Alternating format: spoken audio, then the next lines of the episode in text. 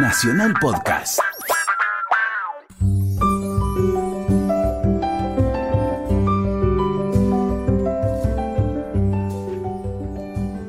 Hola, ¿qué tal? Buenas tardes. Estamos en AM870 Radio Nacional. Estamos haciendo resaltadores. Estamos eh, hablando de libros. Vamos a hablar de libros de acá hasta las 5 de la tarde, como hacemos todos los domingos, acompañados por mi amiga y compañera la señora Luciana Vázquez. Luciana, ¿cómo te va? Buenas bien, muy bien, Gustavo, ¿todo bien? ¿Todo en orden? Sí, todo en orden. Bueno, vamos a hablar de libros, como hacemos siempre. Estamos buscando toda la cadena de, del autor al lector. Hemos hablado con este, editores, jefes de prensa, autores, por supuesto, y queremos seguir extendiendo así la cadena del libro, conversando con todas las facetas. Así que hoy traje a un amigo personal que es autor de libros, ha, ha hecho de todo, tiene una columna de comentarios de libros, pero lo quiero traer en su faceta de lector, porque es uno, es como siempre digo, es eh, el mejor lector que yo conozco. Ah, qué lindo eso. Es este un tipo que lee con un cuidado y primero lee una cantidad de cosas que es este un poco abrumador. es, es, los días de este muchacho deben tener 36 horas.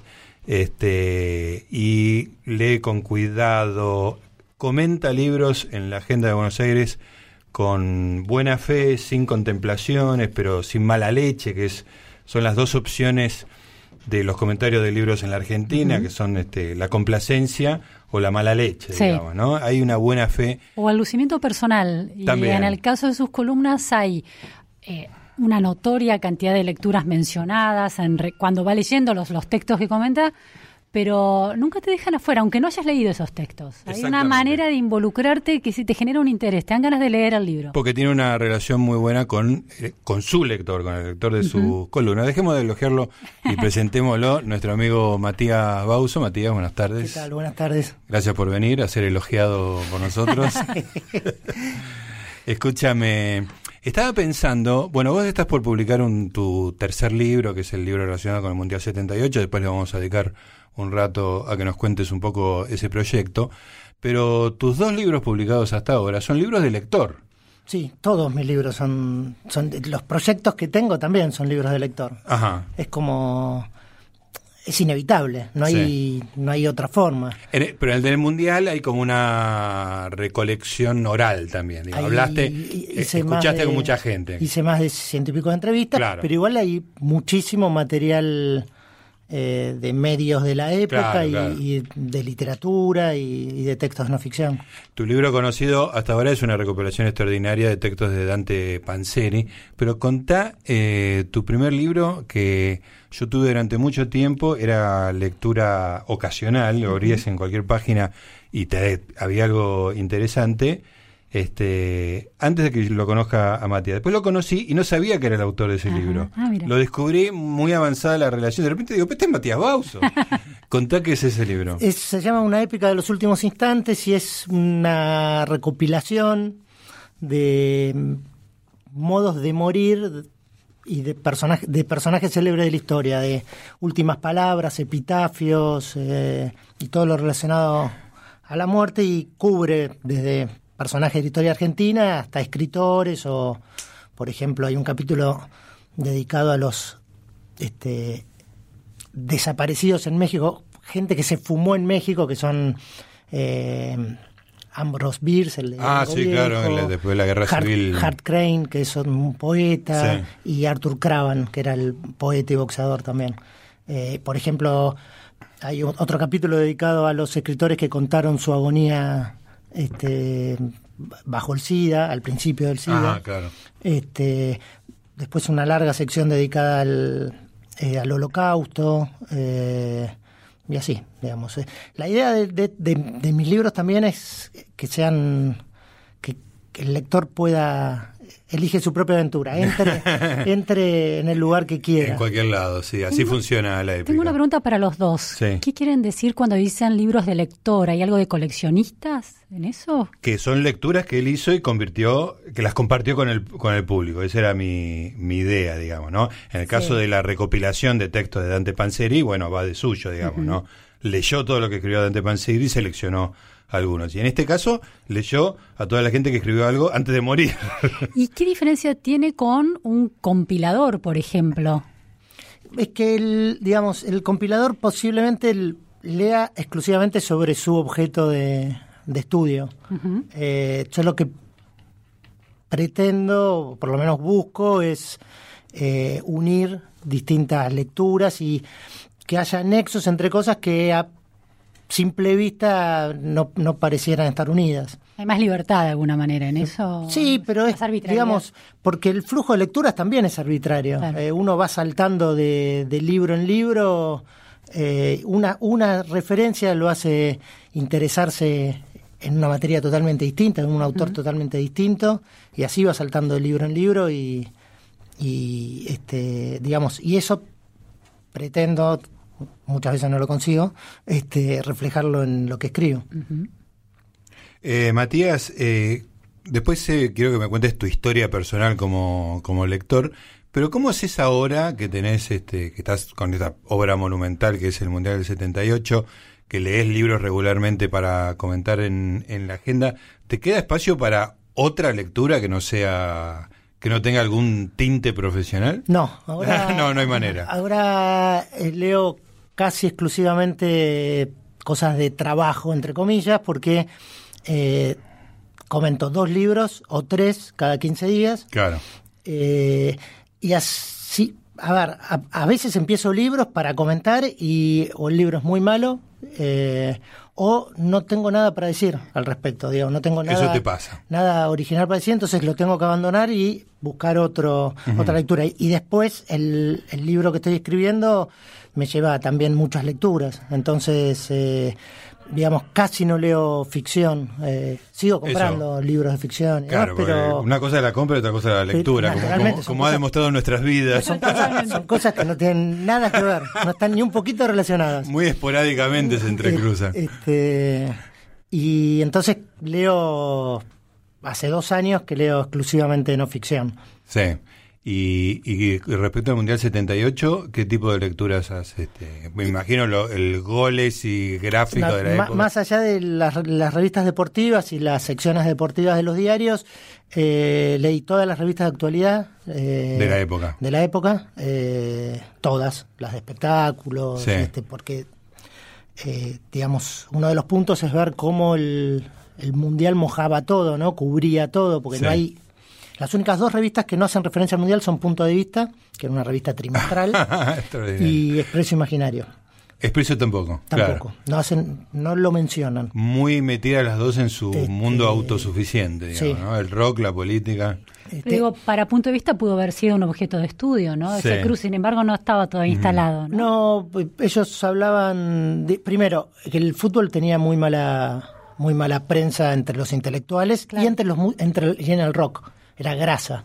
Para el rock era Para grasa. El rock era grasa. De hecho, hay muchas notas en, en las revistas musicales de la época, en, en Urra, que sacaba La Urraca, en El Expreso y demás, eh, criticando en los recitales masivos, que había recitales muy masivos en Luna Park, metían, era en la época de los grupos sinfónicos, a las, eso metían 15.000, 16.000 personas, eh, y si había cantos de cancha, los los críticos, los, no, los críticos en la nota eh, criticaban la, actitud del público. es muy este, bueno. Entonces no había, no tenían la más mínima conexión el rock y el fútbol en, en ese momento. Qué interesante eso. todo pre al rock barrial, digamos. Claro, claro, esa explosión ocurrió 15 años después. Hay, hay como una este, valorización del virtuosismo, de, la autonomía de la música, ¿no? Claro, y, de, esa cosa rebelde, y, no tanto... A ver, lo que dicen en punto de vista es que ellos hablaban a través de alegorías del presente, como estaba la censura y demás. Este, yo creo que es más un gesto de desprecio a, a, esa cosa tan popular que, que el uso de la alegoría. Claro, lo que, lo que por ahí este, Borges resolvía con, una frase graciosa, claro. ellos lo hacían construcción de, este, de un mundo aparte. Sí, sí, me parece que era un mundo donde ellos no podían entrar, este, más que más que cualquier otra cosa. Más allá de las persecuciones y más, porque el punto de vista la bancaba en ese momento vanguardia comunista. Claro. y un mes después del Mundial desaparece toda vanguardia comunista. Desaparece en Sí. el sentido Sí, político. el padre de. Seman. Eh, Desaparece físicamente y políticamente. Desaparecen físicamente, sí, sí, sí. se- se- este, los, los chupan a, a- a los 6, 7 este, que estaban visibles, digamos. Este, y era quienes bancaban la revista en ese momento, y ahí tuvieron como una gran discusión y decidieron, Pili, Azarlo y Altamirano decidieron continuar. Claro. Escúchame, ¿y libros sobre el Mundial? Sí, eh, libros, hay de sobre el Mundial hay tres o cuatro nomás, pero digamos todo lo escrito sobre los 70 y sobre la época, eh, también como una gran compilación de eh, literatura, to- todos los libros de, auto- de ficción argentinos que mencionan al Mundial 78. Ajá, a eso también lo relevaste. Eso también lo relevé. Qué trabajo impresionante. Bueno, después nos vas a hablar del contenido en particular del, del libro que se va, ¿cómo se va a llamar? Por ahora, 78, una historia coral del Mundial. Ahí está. Bueno, sí, me imagino el 78 muy grande en, Sí. en tapa, ¿no? Este, bueno, pero después hablamos de eso. Estamos con Matías Bauso, este, nuestro amigo, autor dentro de poco de tres libros, pero fundamentalmente lector.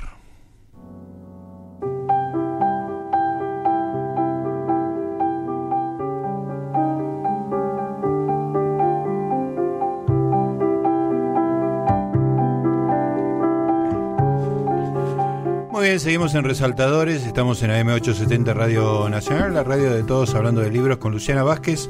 Hoy recibimos a el que yo digo que es el mejor lector, por lo menos el mejor lector de non-fiction de la Argentina, el señor Matías Bauso. Matías, contame tu, tu infancia de, de lector. ¿A qué edad empezaste, aprendiste a leer en la escuela o ya fuiste sabiendo? Sabía porque aprendí a leer para leer el gráfico. Le- le tengo Es hermoso. Mi mamá y tengo tres tías docentes también y les, ¿Vos las obligaste que te... les obligué a que me enseñaran porque yo iba a la cancha y cuando ganaba Racing papá compraba gráficos, goles Sí. y yo los quedaba enseguida y claro, veía las fotos y yo quería saber qué ¿Qué decía. estaban diciendo? ¿Cuántos años tenías? Y no, cinco en preescolar. Ajá. Eh, y Es hermoso. Este, no es que todo el mundo dice aprendí a leer con el gráfico, no, yo aprendí a leer para, Para leer, leer el el gráfico, gráfico. eh, sin duda. Lo que debes haber roto las pelotas. No, ¿eh? terrible, era una cosa insoportable, insoportable.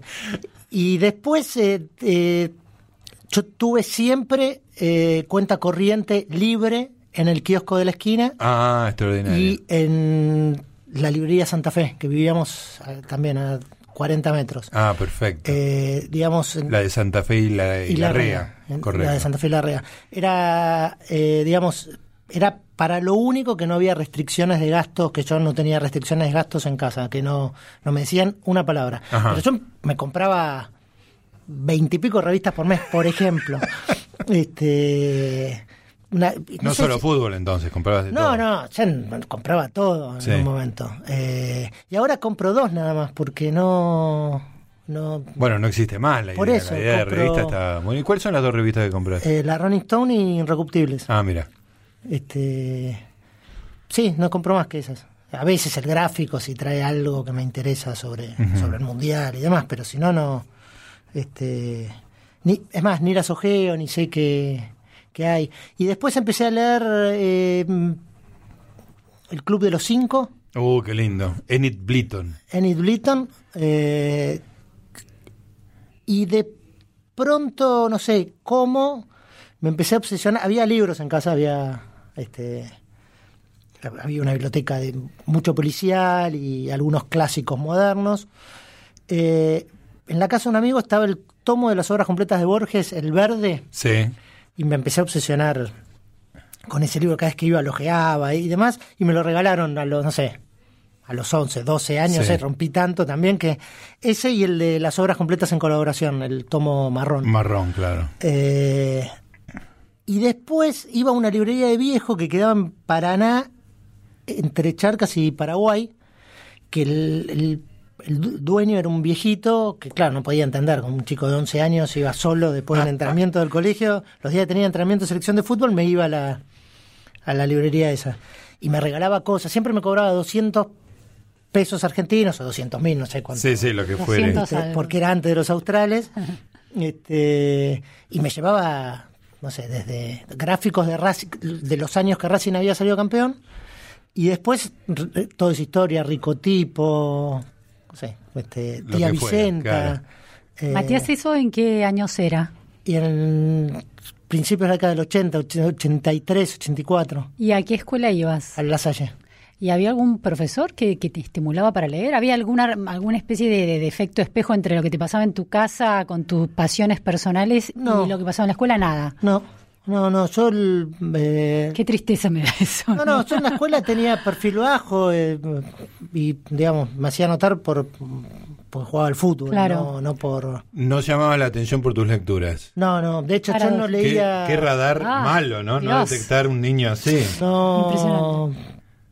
Llamaba la atención por lo que sabía de fútbol, por ejemplo. El profe Claro. de educación física me sacaba de clase y delante de otros profesores me preguntaba, ¿cómo salió Chacarita Quilmes en el año setenta y pico? Claro. Este, y- Una especie de fenómeno de rareza. Claro, eso era, digamos, lo que lo que llamaba la atención. Y me peleaba jugando al fútbol también. El enano que se peleaba jugando al fútbol y por eso llamaba la atención, no, no, no por otra cosa. Después era como muy perfil bajo. Qué impresionante eso. Este, ¿Y tus papás a qué se dedicaban? Eh, mi mamá era docente y después ama de casa y mi papá es neurólogo. Neurólogo. Eh, ¿Y, el, ¿Y cuál era el gran lector que compraba esos libros que estaban en la biblioteca? No, ellos Ninguno. eran, no, tampoco era- eran- eran, digamos, muchos mis amigos tenían bibliotecas similares en la casa. El profesional de clase media Sí, sí, sí, claro. compraba libros, eh, eran mucho más baratos también. Claro. Eh, por ejemplo, tenía la colección completa de los clásicos universales del centro editor. Claro. También me llamaba muchísimo la atención que eran libros que salían lo que un diario, súper finitos y demás, pero estaba toda la, la- eran compendios de toda la literatura universal. Pero no sé, tenía el Ulises de, de Joyce en la, edición de Santiago Rueda. Naturalmente tenía todo Hammett, todo Chandler, porque era eh, fanático de los policiales. Libros sobre historia de la Segunda Guerra Mundial también bastante. Pero no sé, eh, se ponía de moda una novela de Beatriz Guido y la tenían. ¿no? Eh, digo, esa, vos veías que desde el 60 y pico al 80 ellos habían comprado, no sé, Claro. dos de Almiro Sáenz, dos de Beatriz Guido. Digo, los autores argentinos que habían tenido algún tipo de resonancia en esos años. Estaba sobre Eres y Tumba, Claro. eh, estaba Cien años de soledad. Sí, ¿Y sí, te sí. insistían? Tenés que leer. ¿Había una insistencia retórica familiar sobre No, eso? no, no, pero mm, me lo estimulaban. ¿Cómo? Ah, Eh, Me dejaban comprar lo que quisiera. Claro, ahí Claro. esa, esa cuenta abierta. Claro. Me trataron como si fuera un nerd, eh, Sí, sí, ni sí. mucho menos. Me preguntaban eh, por, por las lecturas, qué estás leyendo. Sí, sí. Eh, y, y- y insisto, es como el, el dato importante es ese, no había restricciones eh, Ah. presupuestarias.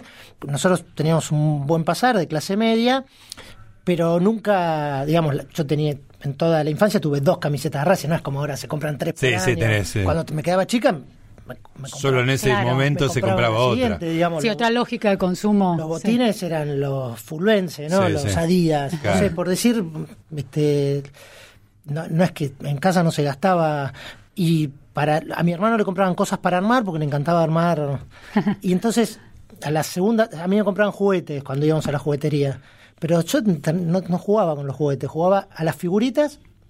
eh, hacía equipos de fútbol 11 contra 11 y jugaba eso todo el día o leía. Este, Escuchame, mencionaste a tu hermano, que también es otro caso llamativo. Tu hermano es médico, Mi ¿no? hermano es- también es neurólogo y es bibliófilo, es este investigador. eh, hizo la revelación más importante de la historia argentina de los últimos 60 años, por lo menos. Descubrió que el plan de operaciones de Moreno no es de Moreno, Era plagiado. pero lo descubrió fehacientemente. Sí, sí, sí, lo publicó con Random hace un par de años, ¿no? Publicó, sí, hace, sí, hace dos años, en este, Sudamericana también, eh, y una discusión de 200 años Es de un historia. neurólogo que Genial. hizo el mayor descubrimiento genial. historiográfico de Qué gran historia. Pero aparte no es, este, no cabe la menor duda que es así, digamos. Eh, Hizo el descubrimiento que lo tiene absolutamente probado. Tanto es así que en la presentación del libro se levantó un señor mayor. Yo dije, no, no sabía quién era, no lo conocía de cara. Digo, yo cuando leí el libro vi que era un médico. Dije, los médicos se tienen que meter en todo. Y era, era Chiaramonte, el mayor, digamos. Dijo, la verdad es irref- irrefutable. Es una cosa. eh, nos hace poner colorado a todos los historiadores que nunca... Qué maravilla. Como un autodidacta, él... Sí, sí, sí, él, eh, él leía policiales, no es que era... Y a partir de los veintipico de años se hizo bibliófilo y coleccionaba, empezó a coleccionar primeras ediciones de autores argentinos y libros de historia. Y se obsesionó con el plan de operaciones de Moreno y es una investigación que le llevó 15 años.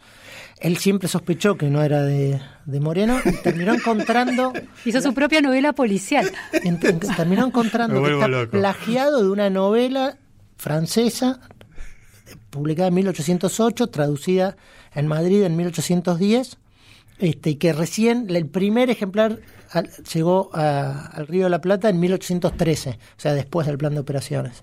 Eh, y lo tiene totalmente probado, es imposible. El libro, de hecho, tiene un sistema de columnas donde está el texto Comparado. comparado y es... Este, Escúchame, Matías. eh, me- el otro día estaba pensando en esto, te juro, en tu hermano y en el, y en el libro. eh, Es un tema que me excede totalmente. No, no leí el libro, Sí, sí. estaba muy enterado de, de lo que había pasado.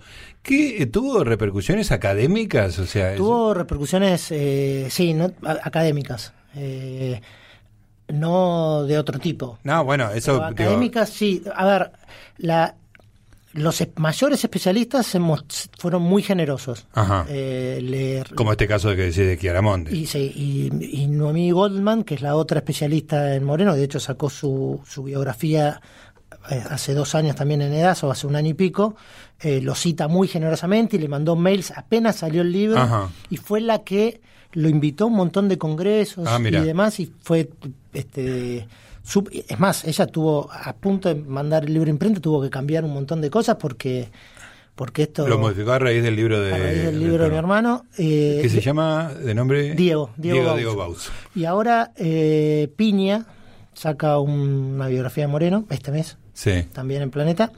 Y le preguntaron el otro día en Twitter y dijo que sí, que era imposible no.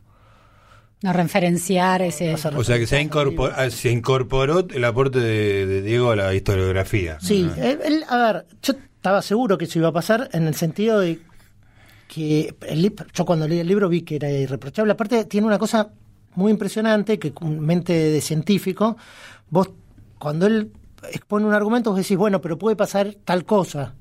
Y a las tres páginas él te lo contesta, es como si estuviera dialogando con... Ah. Claro. Te dice, pero esto no es así porque... Y así eh, a lo largo de 450 páginas. Hay partes que es árido el texto, naturalmente, que, que no es muy amable porque Sí, sí. eh, tiene mucho, mucho rigor. Pero digamos, los libros son mensajes en una botella. Claro. Vos los tirás y muy poquitos tienen repercusión inmediata. Eh, el tema del libro es que cuando lo abras dentro de 10 años o lo abran tus hijos, no, no les dé vergüenza. Claro. Digamos. Es, Claro. digamos, mi único Es un objetivo. criterio importante a Son tener mis- en cuenta. Son mis lectores ideales, mis hijos y mis sobrinos, digamos, que el día de mañana cuando abran el libro no, no sientan vergüenza. Señoras y señores, la historia de la increíble familia Bauzo. Estás escuchando Resaltadores. Estás escuchando Nacional. Seguimos conversando con Matías Bauzo, acá estamos con Luciana Vázquez haciendo resaltadores en Radio Nacional. Matías, ¿en qué momento eh, se encaminó tu- tus lecturas para el lado de la non-fiction, convirtiéndote ahora en lo que para mí sos el, gran especialista argentino? Porque vos- has leído mucha literatura, sabés de literatura, literatura argentina como extranjera. ¿En algún momento te fuiste corriendo para el otro lado? ¿Cómo fue? Cuando me empecé a dedicar a escribir, Ajá. digamos, ese digamos fue el gran el gran vuelco porque empecé a estudiar ya no a leer este solo por placer, sino a estudiar estructuras, métodos y a buscar información, ¿no? Naturalmente, y como lo que escribo es de no ficción, eh, decididamente ahí me volqué y después cuando me propusieron escribir sobre libros, elegí sin dudarlo la no ficción porque no me siento capacitado para escribir de ficción y, y, y aparte porque no me gusta cómo se escribe de ficción acá, de- con, con, eh, que nunca sabes cosas básicas, si el libro le gustó, si no le gustó. Este, Está que- escon- eso está escondido, la cosa más elemental está escondida. Hablan mucho más del, del recenista que del libro. Sí. Eh, lo utilizan para el lucimiento propio y, y no para hablar del libro, del autor. Si, este, ni de, ni de estructuras. Este, a mí me gusta mucho cómo escriben Elvio Gandolfo sobre libros y, y naturalmente Quintín, ¿no? Que me Sí. parece que son los dos, los dos que, que digamos que le prestan atención al libro, que no, que no llegan con sus ideas preconcebidas, con prejuicios y escriben la nota de taquito. Este, y cuando y cuando Fresan escribía en Radar también, ¿no? Ah, claro. Fresan- las notas sobre literatura norteamericana Fresan son muy muy buenas.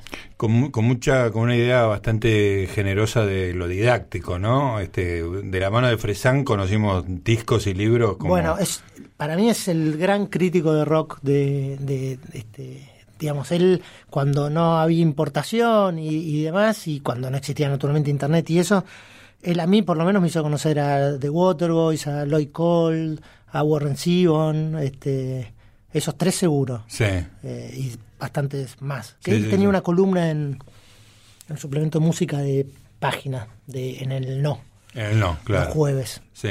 Y después también en Radar, Y en muchísimo Radar de después, este, y en La Pelo, tenía una que se llamaba El Cazador Oculto. En la pelo, esa, esa conexión no la tenía. Y no creo que no la firmaba. Ah. Este, no, no sé si la firmaba, pero tenía en La Pelo una doble página que se llamaba El Cazador Oculto. Es muy buena también. Matías, eh, Gustavo me, me linkeó a, un, a una de tus eh, críticas de libros en la agenda donde contás un casi un mito fundador de tu, de tu vida como lector entrando a clásica y moderna, eh, donde recibís una recomendación de dos libros a los 12 años. Dos libros difíciles. Todos los hombres son mortales de Simón de Beauvoir y Los idos de mar son de Thornton Wilder. ¿Los leíste Sí. en ese momento? Sí, sí, claro. ¿Y entendiste algo? Sí, va, no sé, la historia... la- A ver, dale, contala. Eh, a ver, el, salió en los diarios que Clásica y Moderna habría una biblioteca circulante. Eh, y era, fue el, el primer intento de Natu Poblet para darle vida a, a la biblioteca, a la librería. Era enorme, la- era este, era todo lo que hoy es bar y todo era librería en Todo ese librería. momento. Y, el colegio quedaba cerca, mi colegio, Claro. quedaba dos o tres cuadras. Eh, entonces un día salí, fui a averiguar las condiciones, trataban con desdén. este, 12 años vos. y sí, 12 años y volví al día siguiente con la plata. Fui, fui a casa, en la cena dije, esta, libre- esta biblioteca circulante, me dijeron, bueno, sí, me dijeron, Como parte de lo que vos ya contaste, Claro, digamos que para claro. eso tenía Y- billetera y suelta. me dieron y me dieron la plata y fui al día siguiente. Y me estaba atendiendo, me pidieron los datos, había que llevar una fotito, esas cosas que yo ya había conseguido. Y socio. me estaba atendiendo una de las chicas de la, de la, de la librería y vino Nato Pobleta a ver qué era ese fenómeno. que Claro, sí, ahí. ese chico, ese aparte, niño. yo era, no solo era chiquito, sino que era petizo. Este, Era más chiquito o sea, todavía. parecía más chiquito todavía. Este, y nada, y empezó, empezamos a hablar, me preguntó qué me gustaba esto y me recomendó esos dos libros. Eh, y me los llevé y los devolví a los 10 días y los había leído los dos. Era como un, me lo había tomado ya como una cuestión de honor y, Claro, claro. y los leí este, así sin parar. Eh, y los llevé y me preguntó qué me habían parecido y, y me siguió recomendando cosas durante un tiempo y después me vendió el capítulo, la- la- la- los cinco tomos, a un precio vil, para que me los llevara yo. Este, eh, sí, me los regaló casi. Y ella estaba contentísima que... que y después, a los, al año, a los dos años, cerró la librería un tiempo para hacer el bar. Y ahí perdí... Y en esa conversación con ella acerca de por qué te habían, qué, qué te habían parecido esos libros, ¿te acordás algo de, de No, de tus no, lo que me, que me acuerdo que el A de Beauvoir era un, un libro de un, de, un, de un hombre que era inmortal. Entonces Ajá. pasaba a lo largo de 500, de 500 años de historia, iba viviendo. ¿Y por qué pensás que te recomendó ese libro en No, pues yo particular? le dije que me gustaban las cosas históricas. Ah. Eso sí me acuerdo. Ajá. Eso me acuerdo perfecto. Que no sé qué habría leído yo en ese momento. me gustaban las cosas históricas. Y me acuerdo que lo primero que me recomendó fue Sinuel egipcio. Uh, si no Y- eres y, egipcio. y lo deseché, me di el lujo de decir no. No, Este, esa pavada no. este, no, no sé por qué, no, porque era una colección, era, de hecho me, la- me acuerdo, era un- de una, una- era dos tomos, una colección de kiosco, de tapas rojas, de Sí. novelas históricas, la de Sinuel egipcio. Y no sé por qué dije que no. Y me llevé el de Simón de Beauvoir, que era del- de tapas duras de Bruguera, esa colección chiquita de Bruguera. Y el de Thornton Wilder era de MC, MC, me de, perfecto. de, de esos grandes novelistas, Sí, esas sí. que se te deshojaban todas, que Sí, terminabas sí. en fascículos porque se Sí, sí. salían todas Yo, las yo hojas. lo vendí mucho cuando era librero en el 77-78. ¿Y pasaste por colecciones para chicos o para adolescentes o El- nunca? El Club de los Cinco, el de Ah, Enid de Eh, sí, sí. eh, Esa fue, digamos, la única... Que, porque, de hecho, los libros de Robin Hood, eh, de la Claro. colección Robin Hood, eh, me vencieron casi todos. Ah, sí. Este, ¿No, no, no tenés esa mítica, No. esa mística de Salgari, Julio Verne y todo eso? Algunos, leí uno de Julio Verne, uno de Salgari, pero los otros los dejaba por la mitad. O sea eh, que saltaste una etapa, eh, sí. podría uno decir. eh, Fuiste sí, siempre adulto de alguna manera. puede ser, Puede Salvo en temas futbolísticos. Salvo en el, eh, claro. claro. Este, puede ser. Siempre, No digo porque una madurez de lecturas a una edad muy muy llamativa, Sí. ¿no? Y después tuve como suerte porque a Borges empecé por el informe de Brody. Eh, Que te lo dio Natu, si no, Sí. no recuerdo mal en la sí, nota. que me lo dio. Esa es la segunda vez me dio el informe de Brody. Y ahí fue como un deslumbramiento por, por Borges, que aparte hay una cosa que es como vital, era un personaje público muy En presente. ese momento Sí, era... sí, era el intelectual de Argentina. 84, 85, y era graciosísimo aparte. Sí. Era, sí, era le- como un... Era un personaje muy, muy atractivo. Brillante, sí, sí. Eh, Un gran entrevistado. Sí. Era un gran entrevistado y yo me acuerdo de haberlo ido a ver a la Feria del Libro, este, que presentaba un libro María Estar Vázquez de, de entrevistas con Borges, Borges su día- sus días y su tiempo, y fue un stand-up de una hora y media, Claro. la sala llena, pero llena mal, hubo peleas en la... No estaban los de la Bárbara Chica. pero hubo peleas en la puerta para entrar. eh, y yo, como era chiquito, fui y me senté en el piso, adelante de todo. Este, había como 30 o 40 personas sentadas en el piso y llena la sala más grande en, en- al lado del Lidl Park, ¿no? Era Claro. la Feria del Libro. Eh, Era tu, como tu youtuber. Borges. Claro, y Borges era divertidísimo, era gracioso, era muy gracioso. Eh, y mane- tenía, manejaba ese titubeo, esa cosa balbuceante, la Sí, manejaba sí. muy bien. Bueno, este, esa cosa de Borges y yo, ¿no? Que conocía su, entendía su personaje público de una manera extraordinaria y lo usaba para divertirse él y divertir a los demás. ¿no? Era una figura pop, de alguna Totalmente. sí, sí, sí. Y, tenía, y, y era muy gracioso porque lo entrevistaban de cualquier cosa. Ganaba Vilas y le iban a preguntar y él decía, ¿quién es Vilas? Este, Muchos chicos de, de escuelas iban a, a Sí, entrevistarlo. sí, porque Todo el mundo tiene su anécdota de ir a Maipú, tocar el Tenías, acceso a Maipú, todo el mundo pasaba. eh, y él era, digamos, y él sabía lo que molestaba, lo que no molestaba y, y buscaba lo- los bordes. Me acuerdo, él entrevi- Menotti lo va a entrevistar, lo juntan en una revista y cuando termina la, la entrevista le dice... Qué raro, una persona tan inteligente que lo único que hable sea de fútbol. Eh, le, le dice a Menotti. Y él lo hacía esas cosas para hacerse el gracioso. Sí, sí, obvio, exclusivamente. Este, pero era, a ver, los escritores eran personajes eh, que, que tenían una función y tenían una visibilidad en la vida en la vida pública. Sí, los casos más extremos eran Borges y Sábato, Sí, digamos, ¿no? sí, Pero sí. eran la punta de lanza de, de que era importante lo que decían los Sí, los pero a escritores. Silvina Bullrich, a Marta Lynch la entrevistaban todo el tiempo, Dalmiro Sáenz era el Sí, que sí, sí, escandalizaba, Claro. eh, Bioy cada tanto hacía sus apariciones, eh, había Tenían un rol en la conversación pública. Claro, había 20 que iban rotando. Yo me acuerdo que para el libro revisé la colección de la revista Gente del año 72 y no hubo un número que no había una entrevista a un, A un escritor. David Viñas también. Sí, ¿no? claro. Este, eh, David Viñas y este Mujica Lainez y Ernest Villordo, no sé, ahí Sí, este, Beatriz Guido, Sí, sí.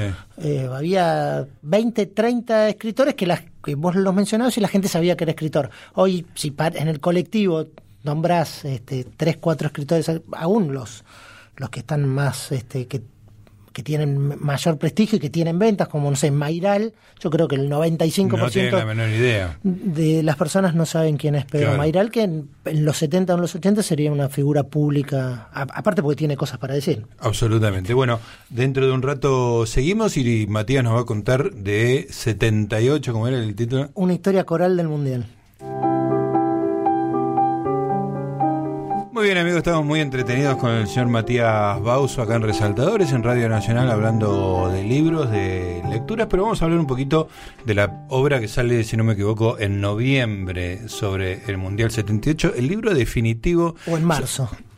Oh, la puta. No, no, no depende de mí, no depende de mí, no depende de mí. Pero ya es una decisión Ya es una editorial. decisión editorial por, salir. por una cuestión de, de, de, de- De oportunidad. De oportunidad Claro. editorial. Ajá. Y eso está por definirse, digamos. Se define sí, en estos días. En estos días, bueno, mantenerme al- alerta. Pero bueno, la cuestión es que el libro ya casi está y es fascinante porque este un, un tema tan, voy a decir, usar una palabra muy deliberadamente, tan cacareado como el Mundial del 78, tomado por un tipo tan riguroso Claro. y trabajador como Matías, es como una máquina de pinchar mitos, digamos, Claro. ¿no? Eh, encontraste que la mayoría de las cosas, como yo supongo, la mayoría de las cosas que hoy, cuarenta y pico años después, se dicen sobre el Mundial 78 son falsas o exageraciones o cosas Es así. im- muy impresionante. Eh, eh, yo diría que el 90% de las certezas que se tiene sobre el Mundial eh, están equivocadas. Son falsas. Eh, es una cosa eh, muy impresionante por, por- a ver, es un hecho relativamente reciente, el más del 50% o el 50% de la población estaba viva en ese momento. sí, sí. Eh, y un hecho absolutamente popular, ¿no? El hecho más de una popular. masividad de una masividad pocas veces vista, este, eh, pocas veces vista, porque aparte eh, contactó a una parte que nunca había estado tan en contacto con el fútbol como es la mujer. Eh, Fue el primer. Yo del único mundial que sé algo es del mundial 78. Y sí, te claro. podría nombrar 10 jugadores y no te puedo nombrar 10 jugadores de hoy de la selección. Lógico, fue, el- fue el- eso tampoco está, está dicho, es el primer contacto masivo de la mujer con el fútbol. Eh, y es muy impresionante como cuando termina el mundial, ese desaparece eso. Este, Claro.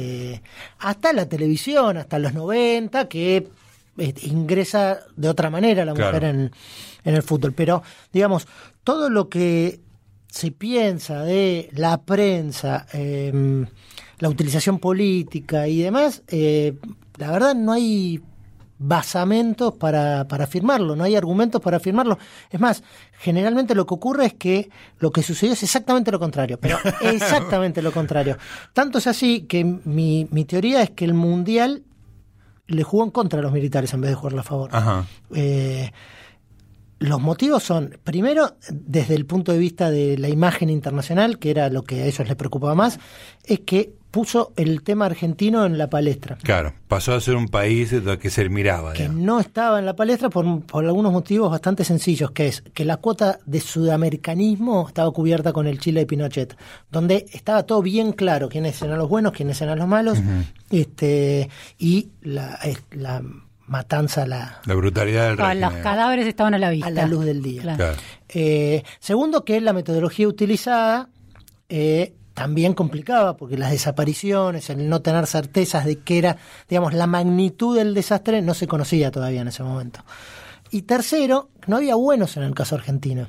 Aquellos que este, propiciaban las denuncias, ah, excepto las madres, digamos, eh, estaban sospechados. De hecho, en los grupos de boicot al mundial no participa ningún argentino porque eran grupos eh, generados por las socialdemocracias europeas que no dejaban entrar argentinos porque no querían que los infiltren las, las organizaciones armadas. Claro. Entonces, Fundamentalmente montoneros, me imagino, esa- a montoneros, esa altura y en montoneros ese que, lugar, era- ¿no? que eran este, los que todavía tenían estaban vivos, digamos, porque el ERP Por estaba eso. aniquilado y tenían poderío económico, ¿no? Y voluntad política de Sí. este De actuar, de claro. actuar. Eh, entonces, eso propició que el caso argentino se conociera en Europa. La euforia postmundial, o la euforia durante el mundial, propició que autoricen a la CID a venir al, año siguiente. Claro. Este, que la autorizan en medio del mundial, porque piensan que en un año ellos arreglan todo, cierran los campos que tienen y demás, los llevan a las cárceles con los detenidos este, esos del, del PEN a disposición del, del, del Poder Ejecutivo y tenían pensado hacer una pequeña apertura política al, al, al estilo brasileño con elecciones municipales y demás y esa eh, todas esas demostraciones masivas en la calle y demás, los confundieron y pensaron que eran a favor, Que eran populares. que eran a favor de claro. ellos. Este, entonces, cualquier posible apertura eh, la anularon y siguieron para adelante. Este, con el dólar barato y demás, eso les dio para tirar dos años más. Claro, y lo llevó a una encerrona, digamos, que solo pudo, solo intentaron salir vía Malvinas, digamos. ¿no? Bueno, le- lo- lo que intentaron hacer, eso es muy, muy impresionante. Cada seis meses intentaron reproducir el fenómeno mundial y utilizaron cualquier cosa. Utilizaron el Mundial de Hockey sobre Patines en San Juan, que lo mandaron a Muñoz a, es verdad, me a transmitir la final y lo televisaron en directo y demás y fue y fue Videla. Utilizaron el Beagle y utilizaron el Mundial Juvenil del 79 que manda- eso sí es manipulación política pura.